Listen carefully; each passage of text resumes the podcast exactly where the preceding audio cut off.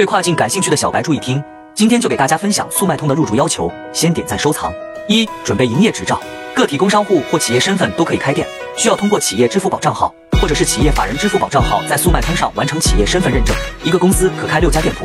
二、商标，可以自己注册商标或授权品牌官方店、专卖店均可。三、技术服务年费，也就是保证金，绝大类目的保证金都是一万，不做了可退回。四、完善店铺信息，设置好店铺名称和二级域名，这个时候要细心。如果做授权店官方店的话，可以直接设置好同步品牌官方的直达和品牌的故事内容。